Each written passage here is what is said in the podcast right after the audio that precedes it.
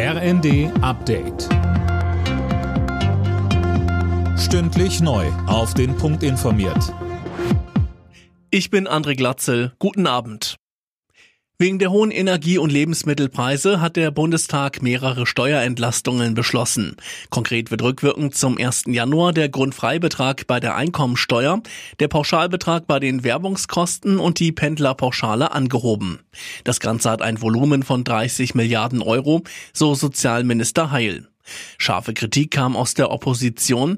Der CSU-Haushälter Sebastian Brehm sagte, Sie lassen diejenigen aus diesem Gesetz heraus, die eigentlich die Energiepreispauschale dringend bräuchten.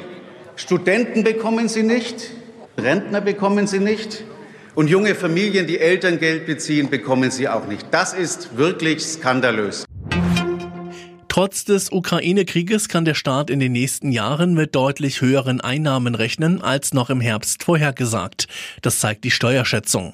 Weil das Entlastungspaket aber für Mindereinnahmen sorgt, gibt es keinen Verteilungsspielraum, so Finanzminister Lindner. In Europa kommt immer weniger Gas aus Russland an. Russland hat die früheren Gazprom-Töchter im Ausland vom Gashandel ausgeschlossen, darunter auch Gazprom Germania. Die Lage spitze sich zu, so Wirtschaftsminister Habeck, sei aber noch beherrschbar. Die Speicher müssen zum Winter voll sein. Sonst sind wir in einer sehr erpressbaren Situation. Parallel dazu natürlich der Aufbau von weiteren Importkapazitäten, dass wir nicht so komplett erpressbar sind. Und sollten die Gasmengen so zurückgehen, dass nicht mehr ausreichend viel eingespeichert wird und wir die Speicher voll haben im Winter, dann sehe ich politischen Handlungsbedarf. Schwarzer Tag für alle, die Geld in Kryptowährungen gesteckt haben. Viele Digitalwährungen, darunter der Bitcoin, haben heute erneut heftige Kursverluste erlitten. Der Bitcoin hat allein im letzten Monat ein Drittel seines Werts verloren.